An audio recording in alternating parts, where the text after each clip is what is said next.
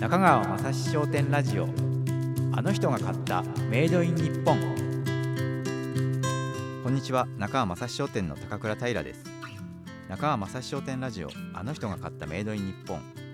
この番組は物選びの眼差しが気になる方をゲストにお迎えしてその方が最近買ったメイドイン日本の道具や雑貨工芸品をご紹介。物を起点に語られるエピソードを通してそこから垣間見える心地よい暮らしを考えていきます。今回のゲストは文筆家のつれづれ花子さんです。出版社に勤務していた頃から食べ歩きブログをスタート。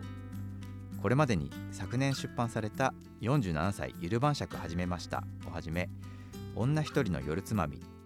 毎日酒ご飯日記。など数多くの著書を発表。国内外でのグルメ取材や手軽に作ることができるおつまみの紹介など。ご自身が大好きな食とお酒と旅にまつわるトピックを発信されています。あの中川正商店の社内でも、えー、すごくファンが多くてですね今日お会いできるのを楽しみにしていました。つれづれ花子さんはどんなメイドイン日本を愛用されてるんでしょうか。そしてそこから垣間見えるもの選びの基準とは。早速お話を伺っていきましょう。それでは今回のゲストをご紹介しましょう。文筆家のつれづれ花子さんです。こんにちは。こんにちは。つれづれ花子です。今日はよろしくお願いします。よろしくお願いしますえー、つれづれ花子さんといえば、えー、ご自身の SNS のプロフィールで食と酒と旅を愛する文筆家とご紹介されていますねこれ昔からあれですか食べることとか旅行お好きだったんですか？そうですね物心ついた時ぐらいには、もう食べることと、どこかに行くことはツートップで好きなことでしたね。えー、いいですね。あじゃあかなりいろんな旅をされてきた。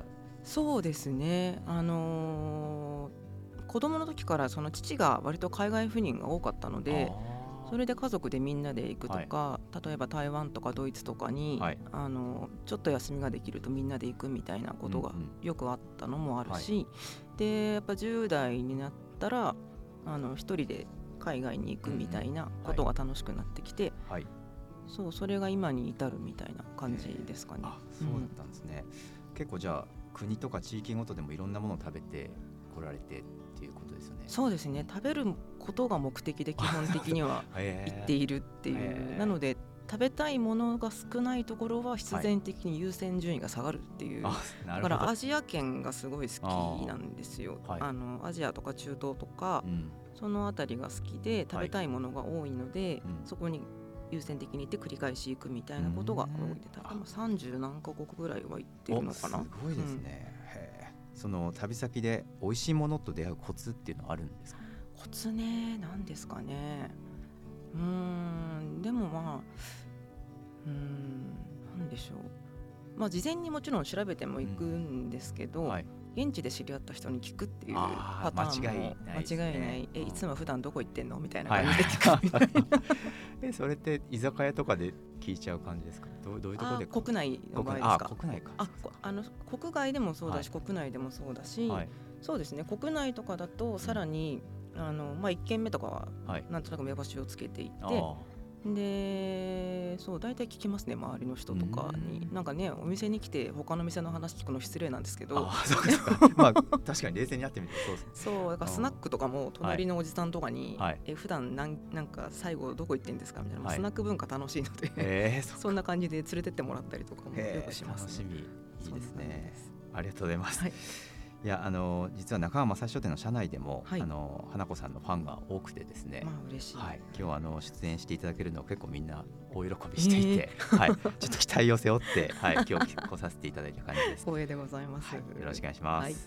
はい、そんなつれづれ花子さんが愛用されているメイドイン日本についていろいろとお話を伺っていきます。はい、今回は最近買ったメイドイン日本として、えー、お持ちいただいたのはどんなアイテムでしょうか？はいえーとですね本当にさごく最近手に入れたものなんですけれども、はい、えーと、熊本にあるお茶屋さんが、うん、えーと、開発というかプロデュースしている、えー、進むや茶店という、はい、あのお茶屋さんの作っている急須。その名も割れないとローマ字で書く急須ですね。割れない、もう名前が機能を表しているような本当ですね。うんれはそうですね。えっ、ー、と、うん、なんでしょう。透明な急須みたいな見た目ですね、うん、そうあんまり見たことない感じの急須だったんですよね、うん、そもそも。これはガラスとかではじゃなくて、はい。えー、とトライタン樹脂っていう、ん。あの哺乳瓶とかに使われてたりするような、はい。えーとまあ、アクリルみたいな感じの樹脂で。アクリルみたいな。樹脂なんですね、樹脂なんですよね。で結構フルスケルトンっていう、本当ですね、うん確かに中がよく見えて良さそうですけそうどもなんですよ。これはどんな出会いというか経緯で、あはい。えっとあのこの進谷茶店さんのえっとなんでしょう。仕事とか取材でうん。お話を聞く機会があって、はい。でその時にこういったものを作ってるっていう話から、うん。あの実物を見せていただいて、うーん今使うに至るっていう感じなんですけど、ええやっぱその今日本茶ってすごくあの昔に比べるとやっぱり消費量が減っているのもまあ確かに実感としてわかるし、だからお茶屋さんとしてももっとお茶をあの気軽に飲んでもらいたいっていんううん気持ちで開発されたみたいで、はい。でこれあのプロダクトデザイナーの柴田文江さあんーはいはい。あの均等のデザインとかはいはい作ってらっしゃる方ですけど、はい。私もともとファンだったんですよ。もともとファンだった。大ファンではい。で家が均等だらけみたいな。あ感じが本当にやっぱ使いやすいんですよね。はい、ああのー本当なんかプロダクトデザインってそうだと思うんですけど、かっこいいだけじゃやっぱダメで、うんうんおしゃれなだけじゃダメで、えやっぱ実際こう手に取りやすい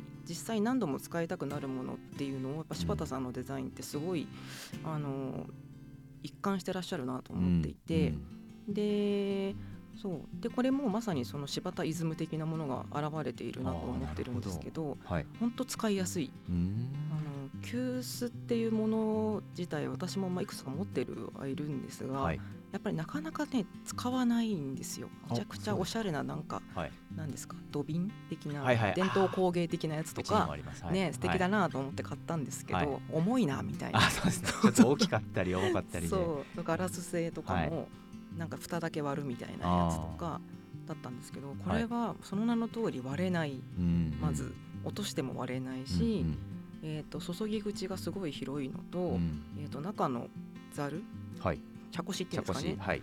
もうあのすごく洗いやすいし、あとたっぷり入る、はい。えー、と1カップ 200cc ぐらい入るっていう。あ軽い。そう、うんなんかねはい。ほんと軽いうん。し、あの洗いやすいし、はい。でもちろん美味しく入れられる。うんうん。そしてデザインも素敵っていうこれ本当に本茶全然まあ一日まあ家で仕事してるのであの、はい。毎日何かしらのお茶は飲んでるんですが、はい。日本茶ってそんなに飲んでなかったのが、はい。今やほぼ毎日飲んでるえーすごい。そう道具が変わるとやっぱ変わるもんなん本当です思うツボぐらいな感じで。本当に飲むようになって、あー。そう日本茶の良さをこれで教えてもらったっていうど。ものですね。絶賛。はあ。それじゃあもう本当住谷茶店さんの思惑通り思惑通りですよ本当に、はうん。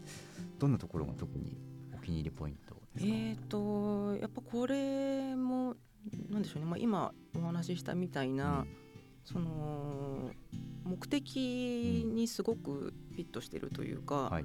あのまあ、これもちろん日本茶のために基本的には作られてるんだけど、あの本当日本茶を飲みたくなるって気持ちにさせてくれるところはい。がすごくいいなって思ってます。うんうん。いやうちも確かにあの大きめの土瓶があってかっこいいんですけれども、うんあの茶こしのところに茶葉が引っかかったりとか茶こしをすり抜けてうん。茶葉が入ってきたりとかして、あの雰囲気はすごいいいんだけど、うん。ちょっと一手間かかるなっていうのはありますね。で。すよね。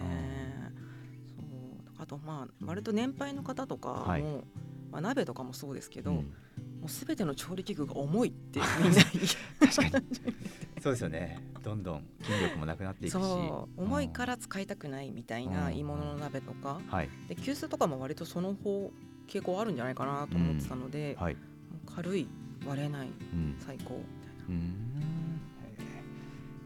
確かに。でも道具でやっぱその生活習慣変わるってあるんですねねは、そうですねありますよね。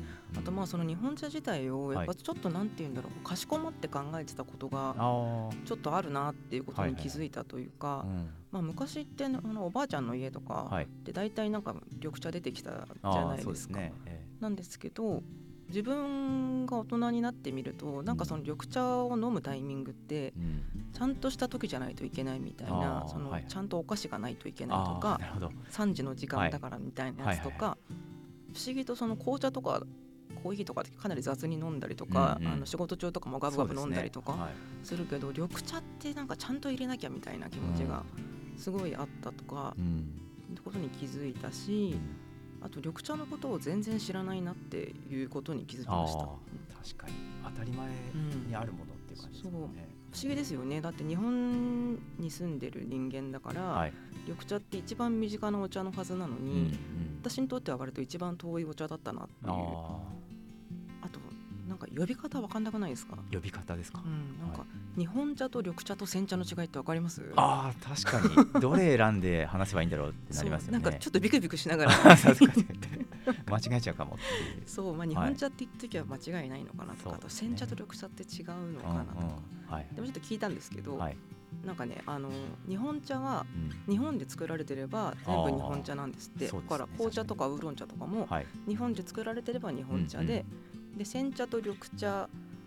ん。なんだっけ？はい。忘れちゃったな、それもちょっと。微妙に違うらしいとか、そうあと玉露とかもあ。のあるけど、ん。玉露が一体何なのかもよく分かってないし、そのそもそもその緑茶に種類があるのか、うん。そのコーヒーとかってコーヒー豆の種類がいろいろあったりとかして、なんか私は何とかが好きのかが好きとか言うけど、なくないですか？緑茶って。そうですね。この緑茶にしようとかって産地で選ぶとかっていうのはうん。確かにそこまでの解像度で見れてないかもし知らないいれなでね。ですすよね。なんか新茶とかも新茶かなぐらいとかあとうん。値段が高い安いぐらいしかわかんないし、うん。産地も静岡はい。が一番有名？やぶきたって何、みたいな感じで知らんっていう そう。そう結構僕らはあれですね奈良に住んでるので、はい。奈良の中の産地だったりとか、あーはいはい。京都の産地だったりとか、うん。だったらできればうん。奈良の産地のやつを買おうとか、あー。そのぐらいの意識ですね。なるほど。そっかそっか。そうですよね。なんかねがぜんうんはい、興味が湧いちゃったんですよ日本茶というか今。いいきっかけですね。本当ですね、うん。うんなんか道具が書いてくれたっうん、ていうのは最近の中で一番はい。これが大きいかな、ああいいな。あとやっぱ置いてても綺麗なのがいいですうん。ね。本当そうですね。一緒にあの柴田さんと一緒にぬか漬けの容器を作ったりとか、はいはいあとだいぶ前だとあの包丁工房忠房っていうあのはい。はいパン切り包丁を作ったりとかしていて、うん。うんまあ、もちろんその機能的なものでいいんですけれども、うん。ちょっと何か愛らしさがあるっていうか、うんうんその今回のその樹脂もそうですけど、あの金属とかってうん。ちょっと下手すると何ていうんですかスタイリッシュすぎるというか、うん。ソリッドなイメージになるんですけど、うん柴田さんのデザインってちょっとなんか柔らかさがあるっていうところがすごいいいなと思って見てましたね。確かに。なんかチャーミングなんですよねですよね。どっかが、ありがとうございます。今回あれですね熊本っていうはいところだったんですけれども、その旅先でお買い物することっていうのも多いんですか、あ多いですね。うんうん、旅先ってやっぱ取材とプライベート両方あるうん両方かな、うん。そうですね。だからそれこそコロナの前とかは、はい。本当月の半分ぐらい東京にいないぐらいあそうなんですね。本当にもはい。う毎週のようにどこかに行くっていう、あー。まあ、プライベートもあればはい。仕事もあれば、へまあでもプライベートで行き始めたのははい。国内は、えうん。まあ、変なら30代半ばぐらいから行くよ。今私47歳なんですけど、えになってて、っていうのも、あのー若い頃というか二十歳ぐらい20代の頃とかって、やっぱ旅行くなら海外一緒えみたいなあそうそうですね。ない。んかっていう感じで海外に行きまくってたんですよ。へで、あのー国内は、うなんかもう自分日本人だし、はい。もういろいろ本もネットもあるし、うん。なんかこう日本のことなんて知ってるよっていう気持ちがどっかにあったんですよね。はいはいはい。すごい、うん。あの傲慢な気持ちだったなって今は思うし、はい。無知だったなって思うんですけど、はいでなんか仕事とかで東北とかによく行くようになってみたら、はい。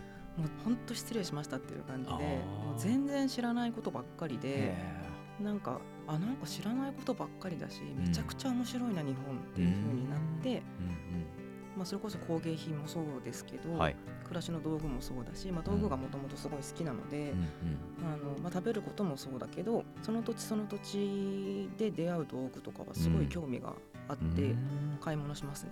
ああいいですね。それあれですか？ななんていうんですかね？その場で出会ってすぐもうあ欲しいってなっちゃうのか、うん。結構吟味して買われる派なのかどういうタイプですすぐ買う。かすごいですね。それあれですかもともとなんか欲しいものがあって、それがなんかピタッとはまったっていう感じなのかもあー両方あるかな、うんなんか素敵そうなものがあるなっていうのもあるし、うんでもね結構ね買うものは、はい。特にその旅先で買うものって、うんなんかアノニマスというかあの本当、名もなきはいはい。道具を買うことがすごい多いんですよ。うん。その誰々が作った作品で作家ものとかじゃなくて、うんうん本当その辺の雑貨屋とかに入った時あーだで行くんですけどそういう店にはい。なんか。で出会ったものとかうん。本当にすごいそんな高級なものでもなかったりするし、なんかなんとかって名前がついてるとかはい。じゃあほとんどないかな。まあ器はね、作家さんのもの買うこと多いですけど調理道具とか掃除用具とか、うん。そういうのは名もなきものが多いですかね、気に入ったなって思うのバケツ買ったりとかしますね。あそうですね。どうしてもやっぱ小物が多いのかなと思って器、ん。食器が中心なのかなと思ったら、結構いろんなものを買われてそうですすね。なんかブリキのバケツを突然買ったりとか、はいはい。なんかあの青森とかで通りかかった商店街ではいはい。見たことない平べったいうんアルミ鍋みたいなやつ、えなんか卵とじとかにいいなーこれみたいなものを、はい。本当そのやってる店のおばちゃんにこれ何使うんですかみたいな感じで聞いて、えー。はい、1,000円ぐらいの買ったりとか。ああの旅先で鍋を買いがち。あ そうなんですね。えー、持って帰るの大変なのに。本当ですよね。なんか顔とか、まあ、特に海外とか本当、はいか何でも買ってきちゃうんですよね。巨大な椅子を買って担いで帰ってきたりとか、えー、そうなんですか？えちなみにそれどこのそれスリランカですね。スリランカで、はい。スリランカってあの牛革んがすごい有名らしいんですよ、ええであのえっ、となんか名作チェアで、はい。バタフライチェアってあるじゃないですか、こう革で、柳総理ああっちの方あっちのバタフライじゃなくて、あの革で、はい。革がこうなんていうんだろああ川であのテンションがかかってて、はい。下に、あのパイプががあるやつ。はい。で牛革は本はい。当すごく質がいいものを使っているというか、はい。まあ、名産品なので。であのパイプもついてて、はい。それもあのバラバラにしても運べるかあらそう。だから革畳んであはい。でパイプを、はい。あのなんか紐で結んでもらって、えで紐そのパイプを手持ちで入るみたいな感じ。あ結局送ったんですかな。なんかなんかそそう預けたのかもしれないですけど、はい。そう。で雑だから、はい。あのーそのパイプに赤と緑と青のペンキが塗ってあるんですけど、うんうん。結合部分に、えー。その赤同士をはめればできる。みたいな。すっごい雑だなみたいな。のがえー。でもね気に入ってますね。そう。ご自宅用で？自宅用です。うん。あのー100ドルでした。えー。1万円みたいな当時ですね。安い。牛牛革で1万円の名作チェアそうはあ買ったりと面かします。突然。うん。えーじゃあもう持って帰れるかどうかみたいな。そうですね。だからモロッコとか行っても、はい。モロッコってすごい柄の器がものすごいいいんですけど、はい。